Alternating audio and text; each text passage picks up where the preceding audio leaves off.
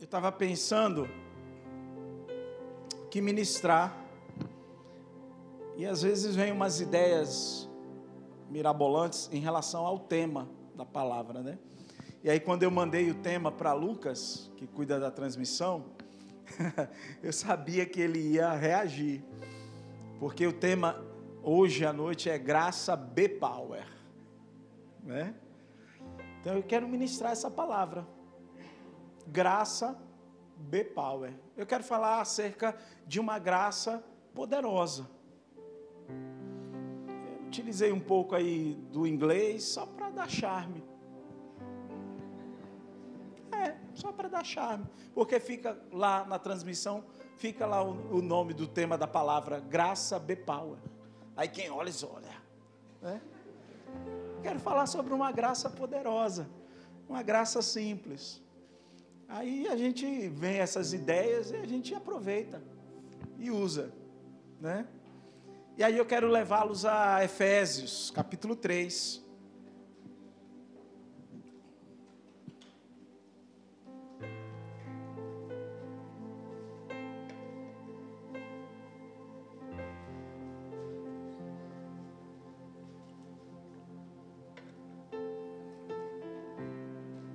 Efésios,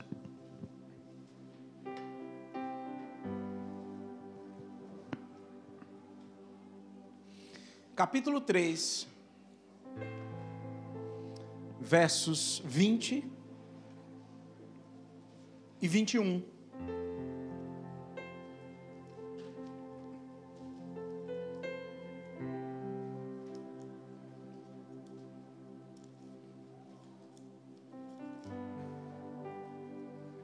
Efésios, capítulo 3,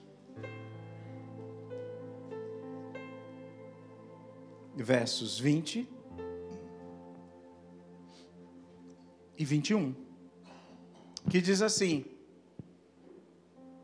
Aquele que é capaz de fazer infinitamente mais do que tudo o que pedimos ou pensamos, de acordo com o seu poder que atua em nós. A Ele seja a glória na igreja e em Cristo Jesus, por todas as gerações, para todo sempre. Amém. Aí a pergunta, quando eu li esse texto, eu faço perguntas simples ao texto. E a primeira pergunta que eu fiz foi: quem é capaz de fazer infinitamente mais? Porque o texto começa dizendo assim: aquele que é capaz de fazer.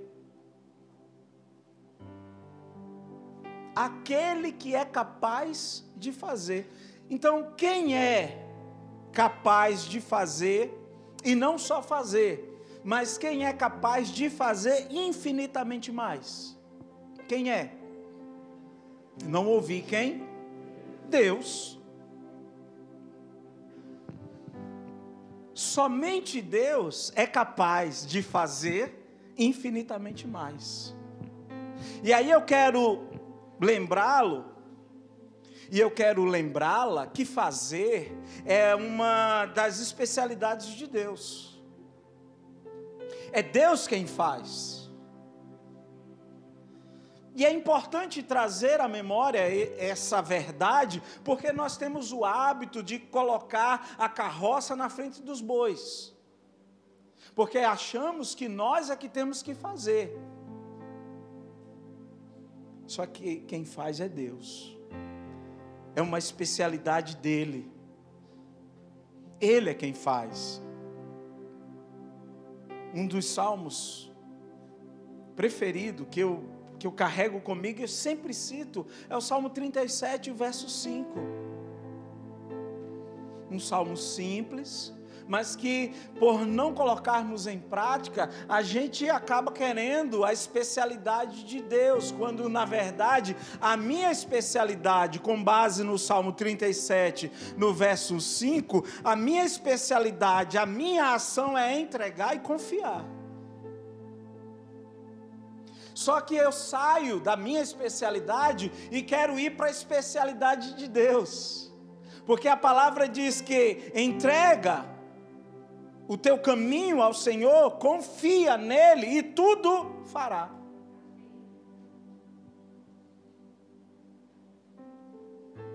Apocalipse no capítulo 21, no verso 5. Apocalipse 21, verso 5, a palavra diz assim: Aquele que estava assentado no trono disse. E o que foi que ele disse? Estou fazendo novas todas as coisas. Quem está fazendo é Ele. É especialidade de Deus fazer, e é Ele quem faz infinitamente mais. Mas não para por aí, em Mateus, no capítulo 5, no versículo 45, ele faz raiar o seu sol sobre maus e bons e derrama chuva sobre justos e injustos. É Deus quem faz. Então, a graça poderosa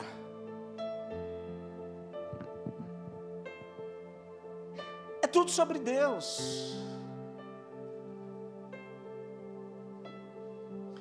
Mesmo sendo graça, nós não podemos confundir.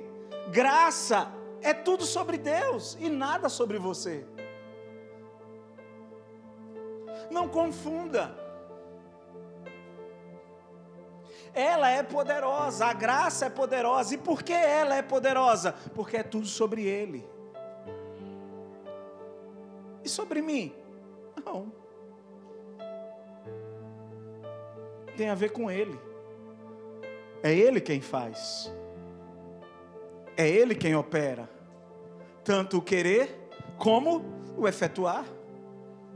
Mas não para por aí. Em 2 Coríntios, no capítulo 12, no verso 9, o Senhor chega para o apóstolo Paulo e ele diz assim em 2 Coríntios 12, 9: Minha graça é o que? Minha graça é suficiente para você, pois o meu poder se aperfeiçoa na fraqueza. A minha graça é suficiente. Ela é suficiente porque ela em si é poderosa. Então ela é suficiente para você, pois o meu poder se aperfeiçoa na fraqueza. Aí Vêm alguns e acham e até acreditam que o sobrenatural está fundamentado na nossa força.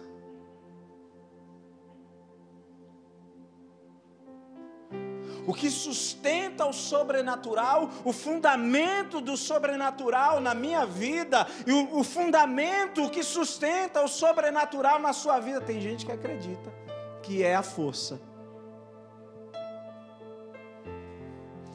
Só que o que sustenta o sobrenatural na minha vida, pasmem, são as minhas vulnerabilidades.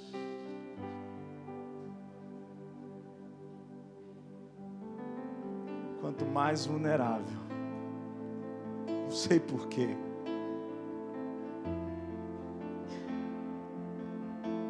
Ele insiste. Enquanto tem alguns achando que é com base na força, é com base. Não.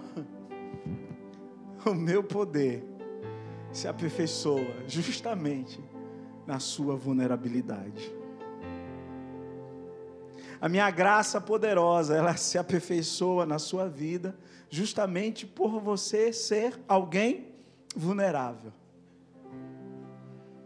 Só que a gente não gosta de demonstrar que somos vulneráveis.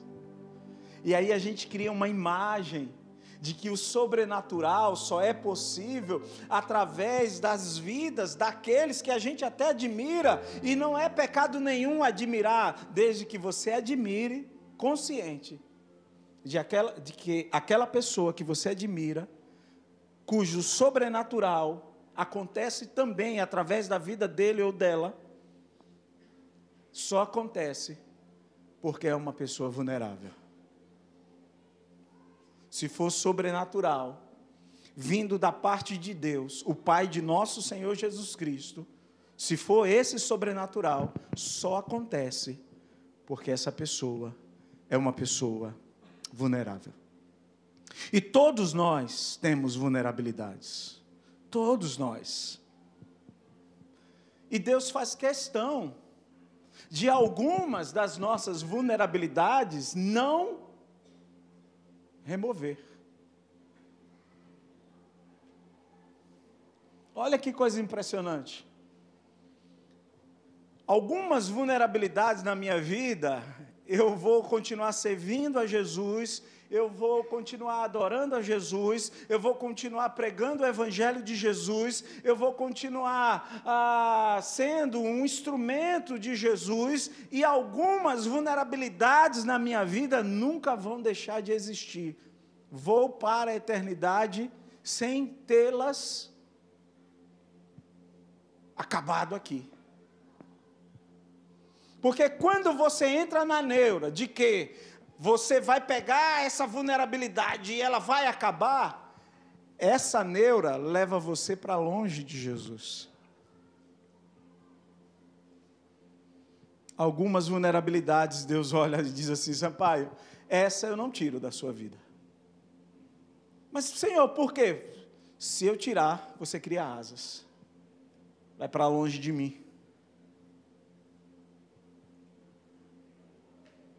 E eu quero você perto. E para você ficar perto, você só fica entendendo que depende de mim. Porque se você sonhar que não depende de mim, você pula fora.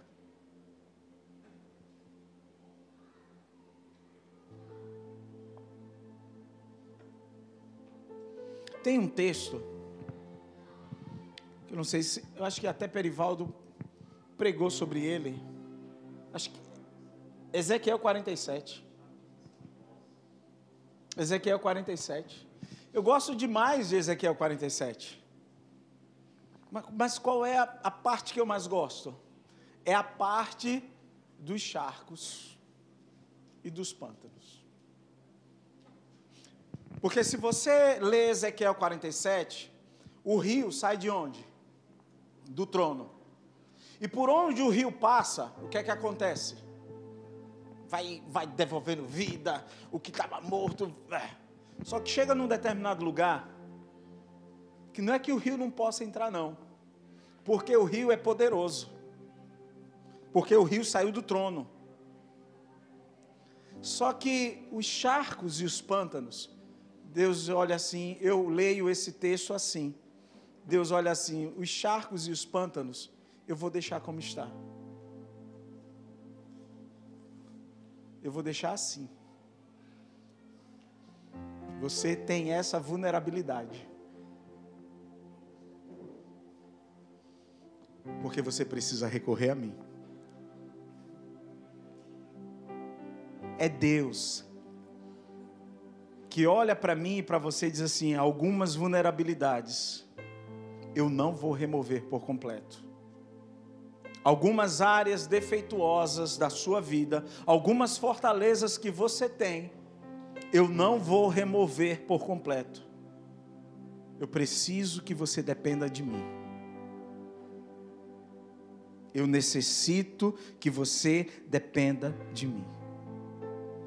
Porque um fraco que depende de Deus, ah, irmão, você Irmão, um fraco que depende de Deus, ele é um canal para a manifestação do céu.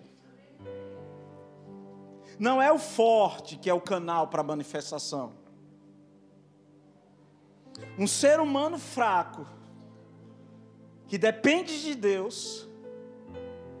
Ai, irmão. Esse ser humano. É só você olhar para os homens da Bíblia. É que a gente cria uma imagem de perfeição na terra que não existe. Os homens da Bíblia, homens fracos, só que o detalhe é que eles dependiam de Deus. E mesmo tendo as suas fragilidades, mesmo tendo as suas fraquezas, eles dependiam de Deus e por depender de Deus, onde eles chegavam, havia manifestação dos céus. O que não pode acontecer é você se abraçar com a sua vulnerabilidade e se deixar derrotar por ela.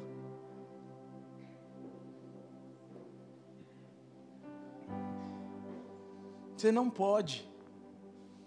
Pastor, eu vou lutar contra a minha vulnerabilidade até quando? Até ele voltar ou você ir. O que você não pode é se entregar a ela. O que você precisa entender é que, olha, aqui eu sou vulnerável. Então, o meu limite é até aqui. Mas larga de ser besta. Não, eu não sou besta. Eu reconheço. Até aqui eu posso ir. Depois daqui eu não posso. Mas por quê? Porque aqui eu tenho um problema. Só que a gente não quer reconhecer que tem problema. A gente quer sempre mostrar para o outro, não sei se para vender imagem ou se para humilhar o outro, a gente quer mostrar uma perfeição.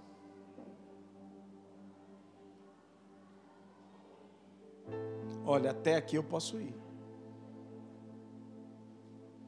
Depois daqui,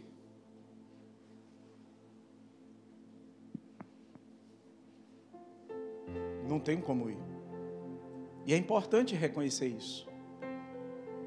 Isso não vai denegrir, não vai tornar você menos santo ou mais santo, não. Você só vai ser instrumento de Deus como Deus quer. Porque o poder dele se manifesta, essa graça poderosa se manifesta justamente na fraqueza.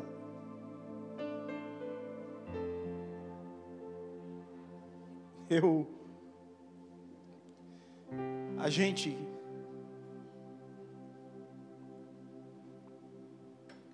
Que milita como pastores, num grupo de pastores que realmente são pastores, como pastores têm que ser, a melhor coisa é o outro pastor saber a nossa vulnerabilidade. Eu estou falando num grupo de pastores, como pastores têm que ser. Porque quando o outro sabe da sua vulnerabilidade, ele lhe protege. num grupo onde é de pastores perfeitos, ninguém protege ninguém, e está todo mundo só tomando porrada. Ah, eu conheço um pastor,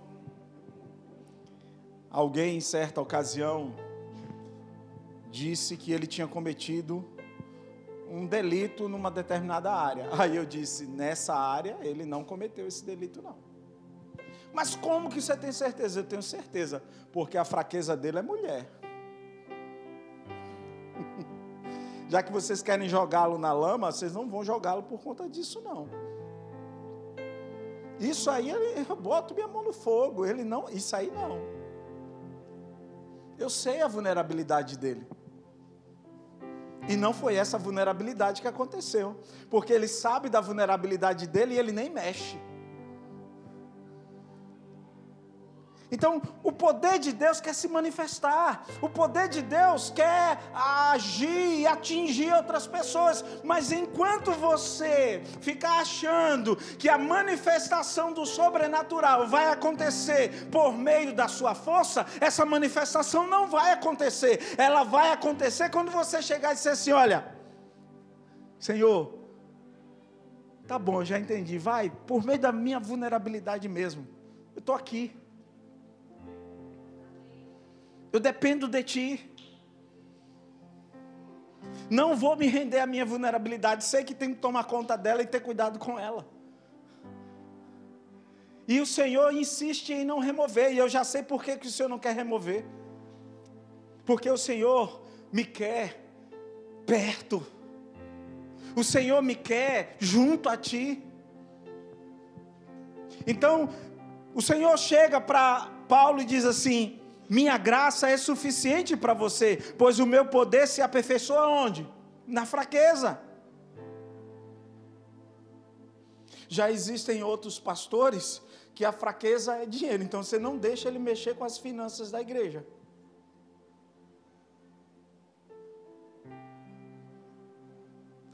Mas é porque ele é mau? Não, é porque ele entende a vulnerabilidade, ele não quer mexer em nada que é com dinheiro. Cuidem do dinheiro vocês. Rapaz, mas como Deus usa esse pastor? Mas por que Deus usa? Porque a, a vulnerabilidade dele, tá, ele conhece e ele não se mete, ele depende de Deus. Ele não é um super-homem na congregação. E a graça poderosa o alcança. Então entenda. Um ser humano fraco, que depende de Deus, é um canal para a manifestação dos céus. Mas num mundo em que o que eu estou ensinando aqui é, é loucura. Porque vocês querem um super pastor, vocês querem uma super pastora, vocês querem um super líder de jovens. Aí quando descobre a vulnerabilidade, não quer mais. Por que não quer? Ah, mas o pastor Sampaio, ah, mas Felipe, é porque vocês não conhecem as nossas vulnerabilidades. E a gente não vai ficar contando daqui de púlpito. Você é doido. Mas Felipe é um homem de Deus. É, mas não, nem conte. Senão vamos começar a dizer que você não é de Deus.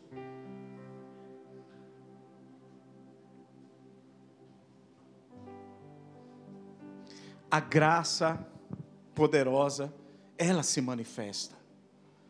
Mas quando é que ela se manifesta? Primeiro, quando você deixa Deus te mover para o seu destino. Quando é que a graça poderosa ela se manifesta? Ela se manifesta e ela está sempre se manifestando. Mas quando eu deixo Deus me mover Deus me move, Deus me leva ao meu destino. Quando Deus está me levando e eu deixo Deus me levar ao destino que Ele preparou para mim, ah, o fato dele estar me levando ao meu destino que foi Ele que preparou, vai haver manifestação da graça poderosa. É só eu não atrapalhar. Ah, essa graça em que dia essa graça poderosa vai se manifestar na minha vida? Quando você deixar Deus te mover para o seu destino. Atos 16, verso 26.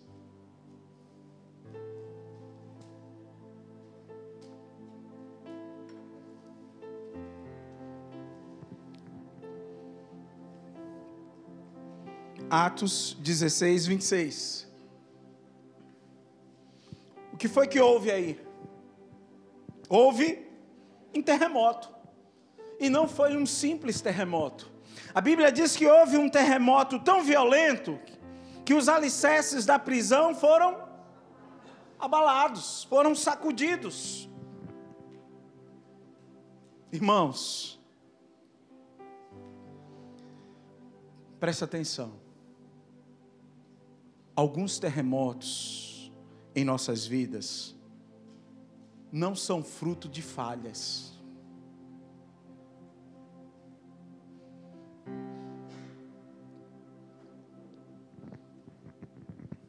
Essa turbulência pela qual estou passando,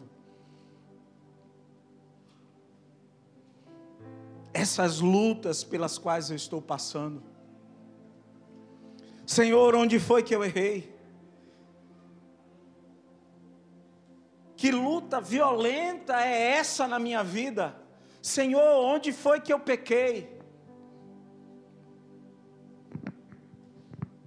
Alguns terremotos em nossas vidas não são fruto de falhas. Por que, que o terremoto está acontecendo? Por que, que está acontecendo um terremoto violento? Por quê? Porque eles falharam? Não. O terremoto aqui é fruto de oração. O terremoto aí é fruto de oração. Eles estão orando e louvando. E pelo fato deles estarem orando e louvando, o terremoto violento vem. E aí, às vezes a gente diz assim, mas esse terremoto na minha vida, você não orou?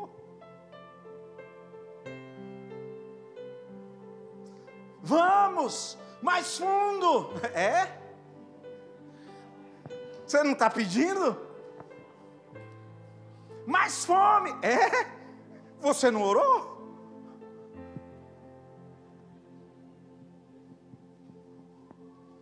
Porque alguns terremotos são frutos de oração. Não é fruto da, da minha falha, é porque eu, eu estava orando, eu tenho orado. E aí vem o terremoto, e a gente agora fica assustado. Não, não se assuste. É fruto de oração. E diz o texto que imediatamente todas as portas se abriram e as correntes de todos se soltaram. Então deixa eu te dizer uma coisa: tem gente aqui que está orando errado. Tem gente aqui orando para que o terremoto acabe, quando na verdade deveria estar orando para que as portas fossem abertas. Não peça para o terremoto parar. De, esqueça o terremoto, deixe o terremoto rolando. Você orou, e uma vez que você orou, o terremoto está acontecendo. Agora foque a sua oração de Senhor, que as portas se abram. Irmão, irmã, não ore para que o terremoto pare. Não ore para que o terremoto acabe. Está orando errado. Senhor, que as portas fechadas se abram. Não é isso que a gente louva? Que as portas fechadas se abram, teu reino venha mover. A nossa fé e esperança estão em Deus, grande Deus, que se abra os céus, que o teu reino venha. Então, Foque sua oração não para que o terremoto acabe, mas para que as portas se abram.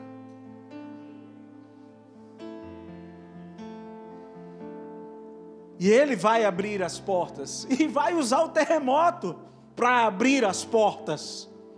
Mas como? Justamente esse terremoto, sim. Sim.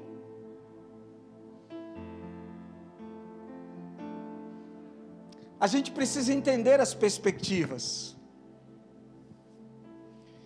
A igreja sabe, ou a maioria da igreja sabe, que no final de, do ano de 2019, Deus deu uma direção a Érica.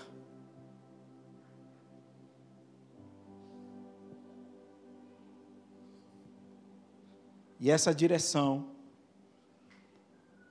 foi fruto de uma indignação.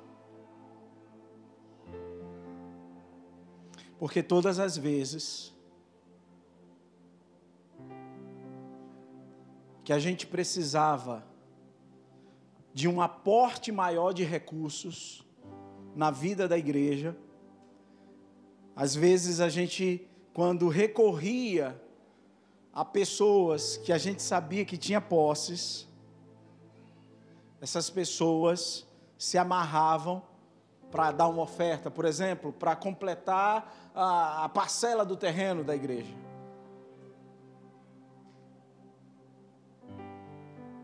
Então, em 2019, há uma revolta. E aí a gente diz que a gente não aceita mais isso. E aí a gente diz, a gente sabe fazer porque a gente só parece que não sabe fazer. Mas toda a bagagem, desde a adolescência até agora, a gente vai colocar em prática. Não para nós, mas indignado para que quando o reino sinalizar, a gente tenha. Porque essa grana está na mão de gente que não tem o reino no coração. Aí quando é em 2019, Deus coloca no coração, e aí a gente abre uma empresa. Ela abre a empresa em sociedade com a irmã. Dezembro de 2019. A gente para todos os outros projetos e foca nesse projeto. 2 de março de 2020, inaugura-se o projeto. Lume, berçário e escola. 18 de março de 2020, fecha tudo por conta da pandemia. Terremoto.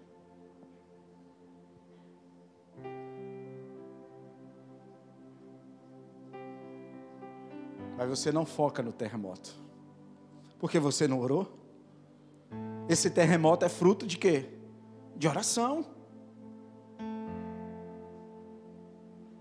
Só louco vai enxergar assim. Alguns terremotos em nossas vidas não é fruto das nossas falhas. É fruto de oração abalou. Não é a música lá, não. Abalou, sacudiu. Não, abalou, sacudiu. Abalou. E agora? Vamos orar para que as portas se abram. Porque uma grande porta nos foi aberta. O que a gente vive hoje em nós mesmos nenhuma condição de se viver. Se nós já abençoávamos gente antes, hoje a gente começou a aumentar o número de gente que a gente abençoa.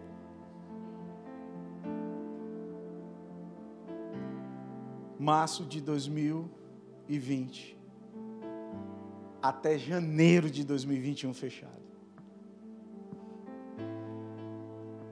Os primeiros alunos que tinham sido matriculados, nós devolvemos, encerramos, ó, não precisa. E como vai ser? Como vai ser, a gente não sabe. E o Senhor nos sustentou de 18 de março de 2020 até janeiro de 2021. E nesse nesse momento aí algumas questões eram levantadas e eu dizia loucamente, eu dizia, tá ótimo. Veja pelo seguinte lado: quando voltar, volta todo mundo igual. A gente começou atrasado, a gente começou em março, a turma já tinha começado em janeiro, a gente começou atrasado. Quando o jogo voltar, quando o safety car sair da pista, larga todo mundo igual. Aí ela olhava para mim assim: é doido. Mas não é? Sai todo mundo igual. É só acelerar. Então, tira o olho do terremoto. Porque esse terremoto, a depender da perspectiva, é bênção para a sua vida. Esse terremoto vai abrir portas. Esse terremoto vai lhe dar novas estratégias. Esse terremoto vai fazer você se posicionar no mercado de forma diferenciada. Você vai ver coisas que outros não estão vendo por causa do terremoto.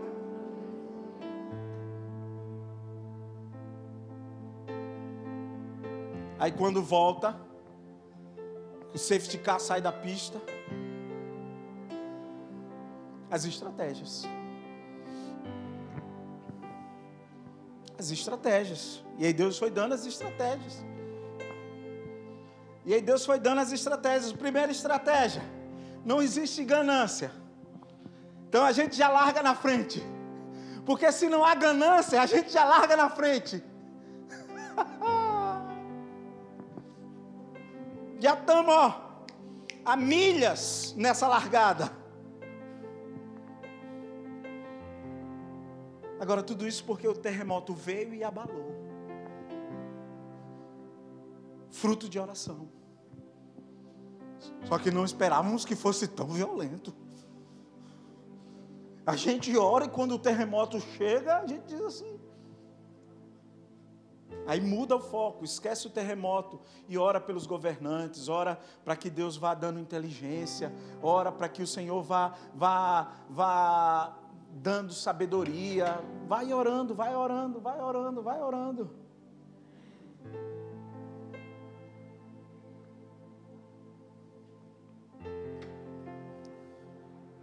Aí quando foi aqui no, no culto, a pastora orou.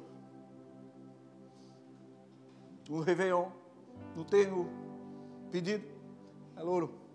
Ela disse, Senhor, me dá 40 alunos, olha.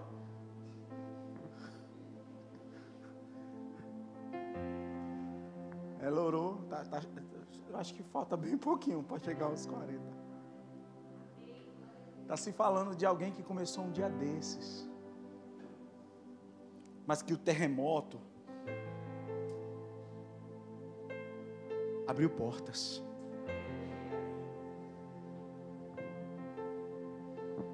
Abriu portas e vai continuar abrindo.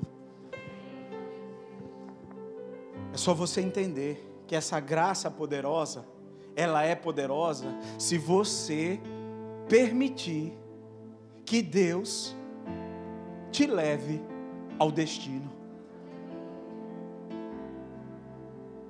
Não querer abortar no caminho, no processo, achando que você não vai chegar no destino e por achar que não vai chegar, pegar uma outra rota. Por que, que você consegue desfrutar de uma graça poderosa? Porque você diz assim: Senhor, me leva, me leva ao destino que o Senhor tem para mim. Ainda que eu tenha que enfrentar um calabouço, ainda que eu tenha que enfrentar os grilhões, ainda que eu tenha que enfrentar o que for necessário enfrentar, mas existe um destino, existe um lugar preparado onde eu vou chegar, lugar que o Senhor mesmo preparou. Então eu só vou saber se essa graça é poderosa mesmo se eu permitir. Me leva.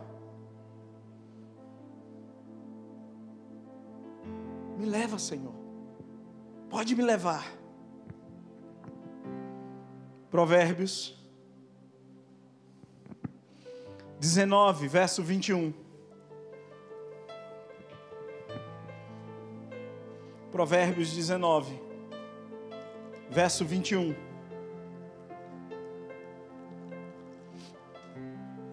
Provérbios 19, verso 21. A palavra de Deus diz assim: Olha, muitos são os planos no coração do homem, mas o que prevalece é o que? É o propósito de Deus, é o propósito do Senhor. Há um propósito de Deus aí, irmão? Ah, então Deus não vai falhar. Agora, se você começa a duvidar do propósito que Deus tem na sua vida, nem eu mesmo posso te ajudar. Consegue entender? É, filho. Um monte de gente aqui que duvida do propósito de Deus na própria vida. Como é que você vai sair? Porque, olha, você faz planos. Mas o que prevalece mesmo é o propósito de Deus. Se você não entender isso, você vai continuar achando que está chegando em algum lugar, mas não está chegando em lugar nenhum. Porque você só consegue chegar naquilo que Deus preparou para você tentar sair dessa rota é perigoso demais. É muito perigoso.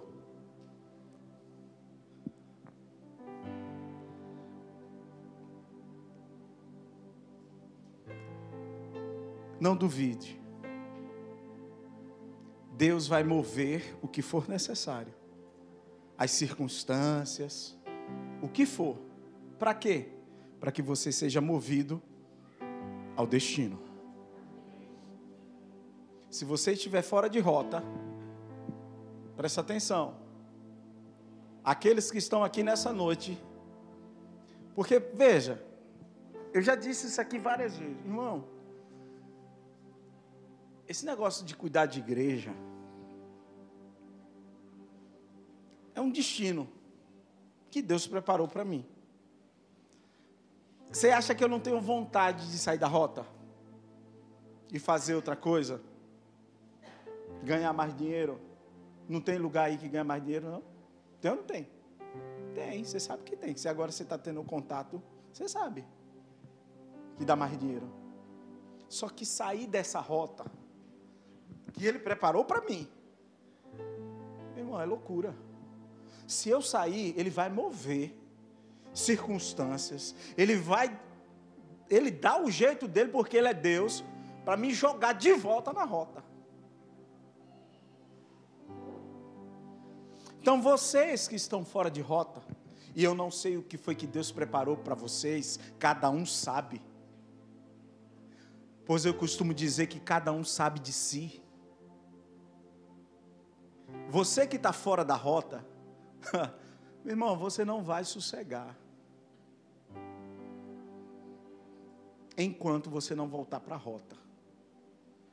E ele vai mover circunstâncias, ele vai, ele dá o jeito dele. Ele balança o que tiver que balançar.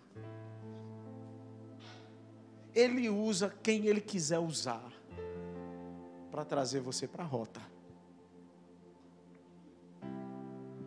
Não tenha dúvidas disso. Não duvide que Ele move as circunstâncias para que você seja movido ao seu destino. Antes eu brigava mais com Ele. A gente vai amadurecendo, vai parando mais de brigar e vai entendendo que tem que chegar no destino que Ele preparou. Atos 16, verso 27 e 28. Atos 16.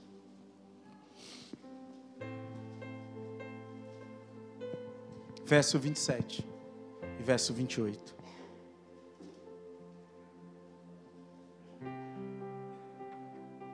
Olha que palavra poderosa.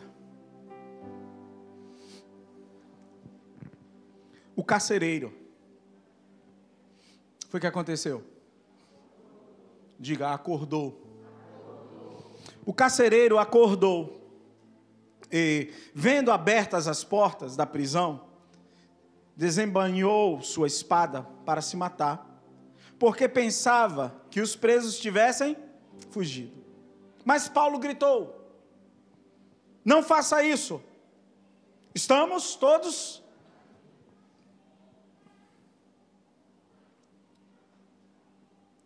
O carcereiro estava fazendo o quê? Dormindo. O carcereiro estava dormindo. E ele acordou. Mas quem o acordou? Os que estavam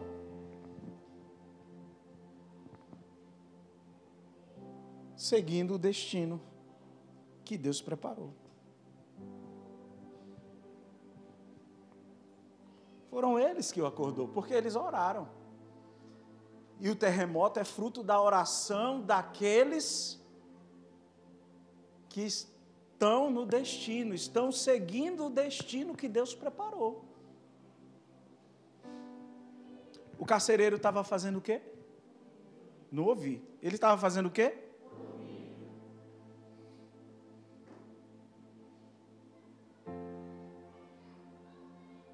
E quem o acordou? Aí você diz o terremoto. Não. Quem acordou foi Paulo e Silas. Porque foi Paulo e Silas que orou. Então, irmãos, irmãs, eu creio que Deus está levantando uma geração que não dorme. Eu creio de todo o meu coração que Deus está levantando uma geração que não se deixa abater. Eu creio que Deus está levantando uma geração que não está distraída. Agora, não está distraída por quê? Não está distraída para quê? Para acordar aqueles que estão em trevas. Porque só uma geração que não dorme. Ah, ah, pastor, agora o senhor pegou pesado. Estou acordando meio-dia, duas. Tá, então, você não é a geração que não dorme. Então não pense que você é essa geração.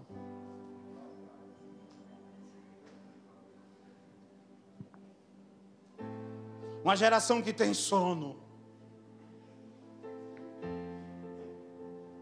Então, como é que vai conseguir acordar os que estão em trevas? Se a geração de hoje é uma geração sonolenta.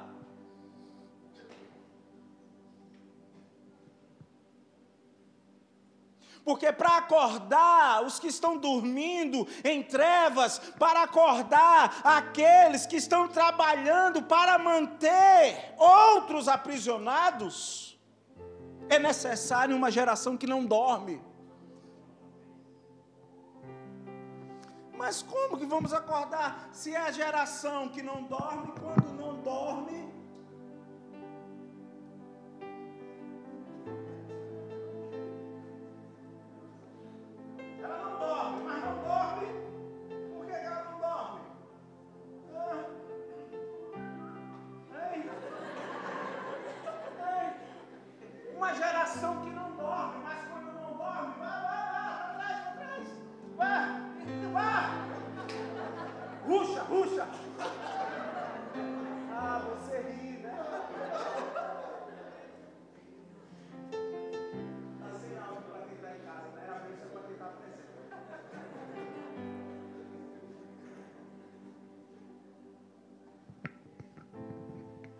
temos uma geração que não dorme, mas fica acordada fazendo o que não deveria fazer.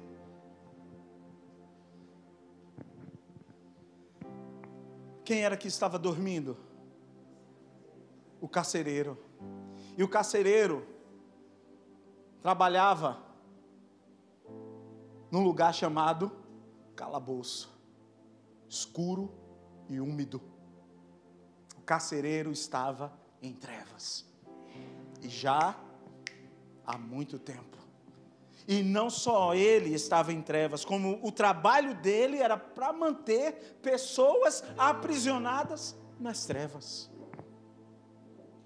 Mas uma geração que não dorme, uma geração que não se deixa bater, uma geração que não anda distraída, consegue acordar quem em trevas está.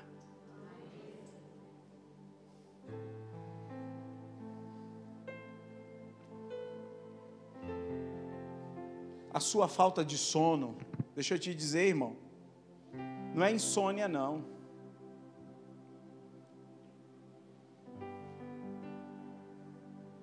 Gente aqui que não dorme e anda dizendo que é insônia, não é insônia, não. Está com dificuldade para dormir? É o Espírito Santo lhe chamando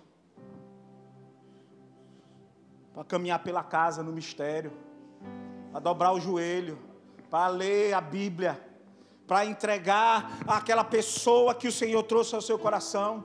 Uma geração que anda dizendo que está com insônia, quando você estiver com dificuldade para dormir, saiba. O Espírito Santo está te chamando para que por meio da sua oração aconteça um terremoto e um, um, um terremoto violento, não sei na vida de quem, nem na família de quem, mas portas vão se abrir. Agora é necessário uma geração que não dorme. Porque o carcereiro está dormindo. Paulo e Silas. Não está dormindo.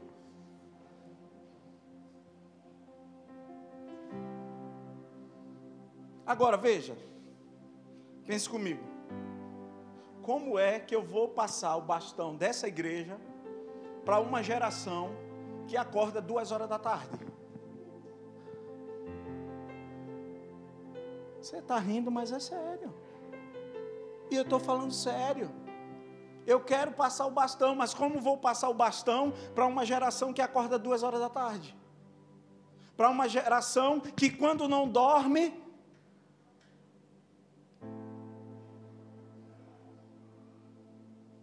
Não dorme, tá bom, ficou até madrugada. Mas ficou até madrugada fazendo o quê? Porque o que essa geração que não dorme, o que ela anda fazendo, não gera terremoto. Não abala alicerce da prisão de ninguém.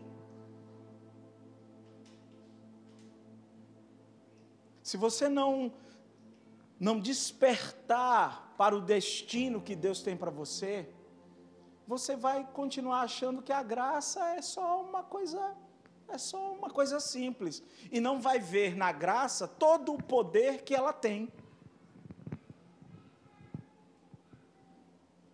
Consegue entender? Sim ou não? Amém ou não amém? O Espírito Santo tem incomodado pessoas aqui para orar. Irmão, por que você não obedece? Ó, eu durmo bem. Eu não tenho problema com sono. Mas na noite que eu tô, vira para lá, vira para cá, eu viro uma, viro duas, viro três, ainda tento negociar, viro a quarta. É porque eu não vou dizer que eu vou logo. Aí tento mais uma negociação. Viro a quinta, tá bom, já entendi. Aí pego a Bíblia e vou para a sala. Não vou dizer aqui para vocês que vou logo, não, viu? Porque só vai logo os que já estão num nível maior que o meu. Eu fico ainda ali tentando negociar. Deixa eu dormir. Tu sabes que eu durmo tão bem. Aí rola para lá. Aí rola para cá. E já sei. Já sei. Essa falta de sono hoje tem um mistério aí, tem alguma coisa aí no sobrenatural. Ai, vai, pega a Bíblia Aí para a sala. Pronto. Não é insônia, é o Espírito Santo incomodando você para orar. Porque eu não sou tão jovem quanto você, sou jovem, mas não tão quanto você. Então eu me considero da geração que não dorme.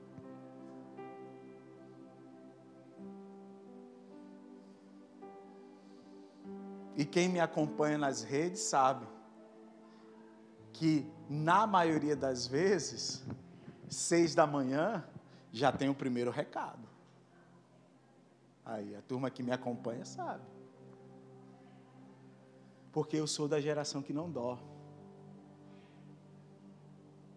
Eu tenho um destino. E não fui eu que preparei. Ele que preparou. Por isso que quando eu deixo Ele me conduzir ao destino que Ele mesmo me preparou, nessa jornada eu vou percebendo quão poderosa é a graça.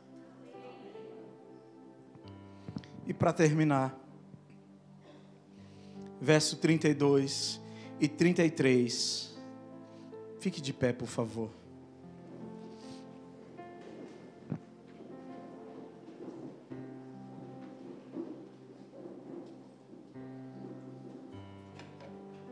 Atos 16.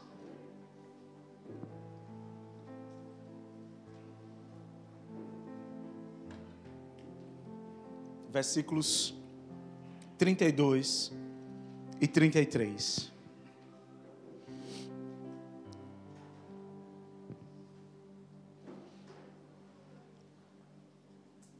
Vê se está escrito assim na sua Bíblia.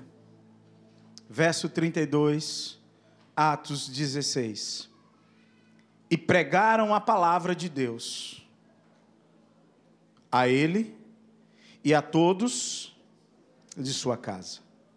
Naquela mesma hora da noite, o carcereiro lavou as feridas deles. Em seguida, ele e todos os seus foram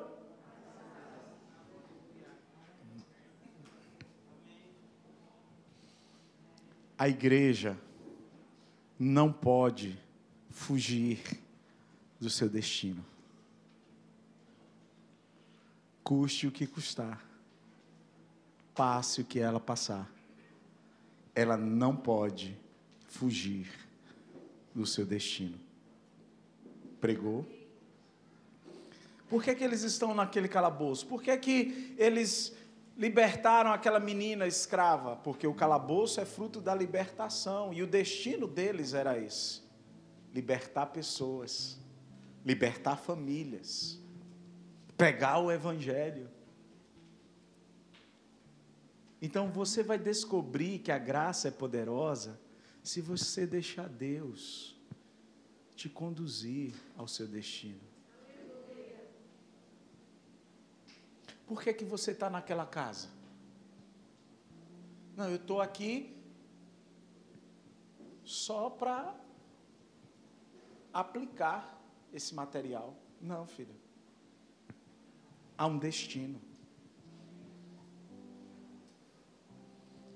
Há um propósito. Talvez você entrou naquela casa porque naquela semana, naqueles dias, tem uma família aflita. E você não entrou só para pintar. Você não entrou só para desenvolver bem como você desenvolve o seu trabalho de pintura.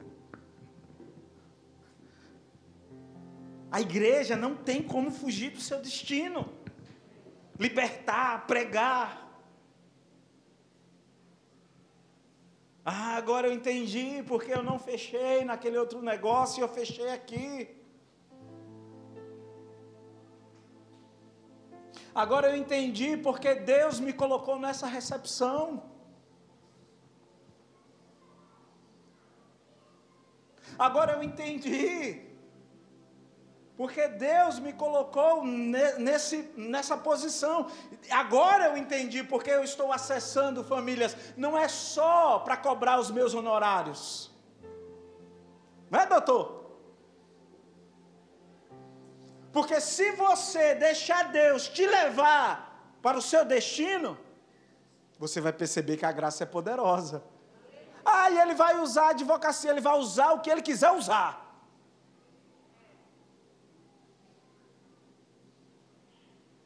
Mas o seu destino ali não é receber honorário.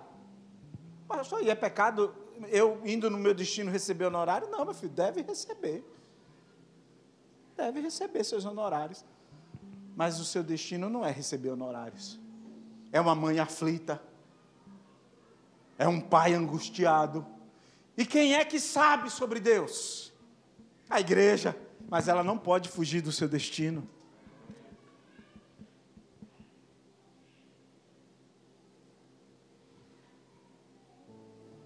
Ah, eu agora estou aqui, está gerenciando, coordenando, pilotando. Não, porque eu vou crescer. Você vai crescer nada. Quem vai crescer são os outros. Com a sua presença, com a pregação que você vai trazer, com a libertação que vai ser gerada, com aquilo que você carrega. Deus vai conduzir você ao destino.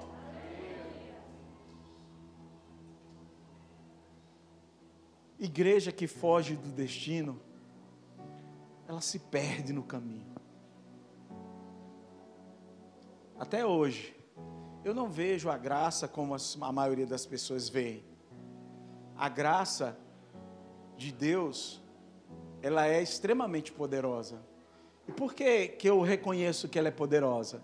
Porque eu já não brigo mais contra o destino que Ele preparou eu deixo Ele me levar. E à medida que eu vou deixando Ele me levar, eu vou percebendo essa graça poderosa que nos envolve, que nos alcança e que quer alcançar a outros. Você não foi promovido para ganhar mais dinheiro. Deus te promoveu lá onde você está, para aumentar o seu nível de influência, para que você pregue. Ele te promoveu porque a partir dessa promoção as pessoas vão te ouvir mais.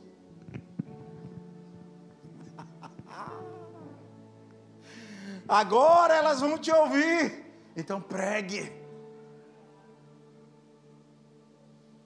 Porque o destino da igreja é pregar.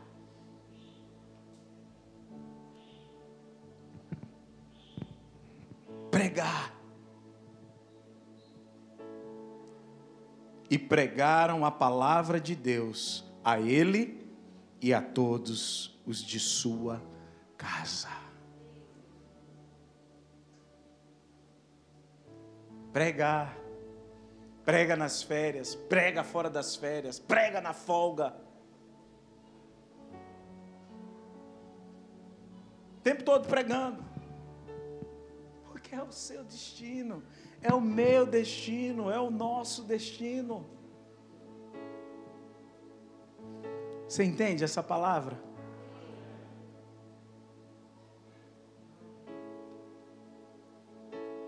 A minha oração é que você coloque em prática. Não fuja do destino que Deus preparou.